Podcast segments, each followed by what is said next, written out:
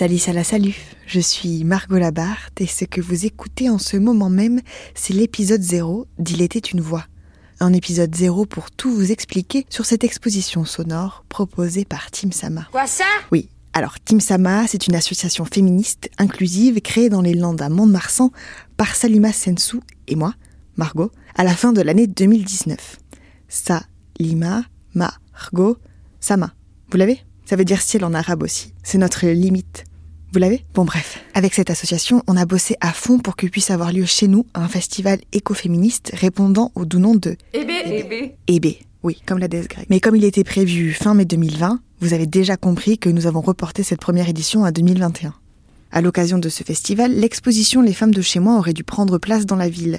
20 illustratrices reprenant les 22 portraits des invités de l'émission éponyme, affichés en très grand format dans les rues, les vitrines, les endroits clés, reportées elles aussi donc. Mais nous n'avons pas tout annulé. Au mois de juillet, nous avons eu la chance d'accueillir Nora Nour, photographe portraitiste et militante féministe.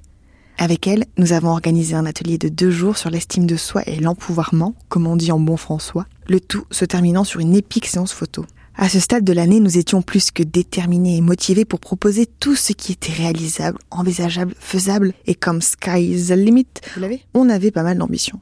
C'est ainsi qu'opiniâtre nous préparions l'exposition Les femmes de chez moi dans sa deuxième version. Les portraits réalisés par les illustratrices seraient imprimés en format 60 par 60 et les photos réalisées par Nora Nour durant le workshop prendraient place à leur côté. Bim bam boum Bim bam boum, impression ok, tirage reçu, accrochage en vue, quand soudain, Patatras. patatras. Confinement, la suite. Nous devions nous réunir pour le vernissage le 30 octobre dernier en la célèbre librairie Caractère. Mais patatras. Une semaine plus tard, lundi 9 novembre, le moral en berne, je reçois un coup de téléphone de Christophe Azolato. Christophe est artiste plasticien, il fait de la sculpture et porte un vif intérêt à tout ce qui se fait en matière d'art, spécialement quand ça se fait par ici. Il avait donc prévu de venir au vernissage, accompagné. Le fait est que Christophe est atteint de cécité. Ce coup de bigot visait donc à prendre des nouvelles de mon moral et à me demander de lui décrire l'exposition un jour prochain. Moi qui cherchais la bonne manière de faire vivre cette expo sans l'accrocher, Christophe venait de m'éclairer. Je suis journaliste, je venais de suivre une formation sur le podcast, si si, du 2 au 6 à Londe Porteuse à Clermont-Ferrand, et je pouvais faire exister cette exposition par le son. Une option que ni le Covid ni personne ne viendrait perturber. Ça a donc fait Boum BOUM dans ma tête. Mais ma voix sur 46 œuvres, ça allait faire long. Bonjour, Moi, c'est Marie. Je suis Caroline Bonjour, Laguerre. je m'appelle Florence, je m'appelle j'ai Jade, 41 j'ai ans. Je m'appelle Marie-Claire je Lafer, je suis dessinatrice. j'ai 3 ans et demi. Bonjour.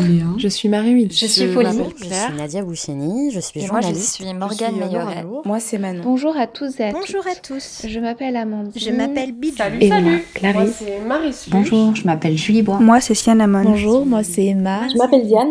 Bonjour à toutes Claire, je suis Cécile. Alors bon matin, Je suis Mon nom est Cassandre Arnaud. Elles sont mes amies de longue date ou de moins longue date, professeuses, Chanteuse, étudiantes, sportives, autrices, danseuses, photographes, comédiennes, cinéphiles, actrices du monde de la culture, commerçantes, vidéastes, Militante, danseuse, designeuse, surfeuse, journalistes, chanteuses, militantes, illustratrices, Mère mères et filles, fille. femmes de chez moi et de là-bas. En offrant leur voix, elles ont fait grimper à 97 le nombre de femmes impliquées sur ce projet. Pendant 46 jours, vous découvrirez quotidiennement un portrait, tantôt une illustration, tantôt une photo, décrite de manière tout à fait subjective, mais le plus précisément possible par ces femmes qui rencontraient pour la première fois souvent celles qu'elles avaient à décrire.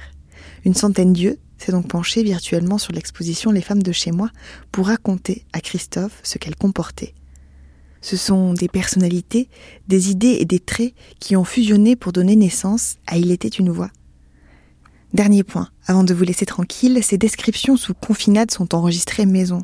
Souvent avec un téléphone, parfois avec un micro, les qualités diffèrent donc d'une prise de son à l'autre, et comme je ne suis pas technicienne de métier, j'ai fait de mon mieux pour le montage et le mixage. Dans chacun des épisodes, s'il s'agit d'une photo, vous entendrez aussi des extraits de nos échanges avec Nora lors de l'atelier ou au moment du débrief. S'il s'agit d'une illustration, vous entendrez alors un extrait de l'épisode des femmes de chez moi consacré à la personne représentée. Voilà, c'est ici et ainsi que s'achève cet épisode 0 d'Il était une voix. J'en profite pour dédier cette série de podcasts à Christophe Azolato et remercier l'ensemble des filles et des femmes qui ont participé à ce projet et l'ont rendu possible. Merci à vous aussi pour votre écoute, vos retours et vos partages.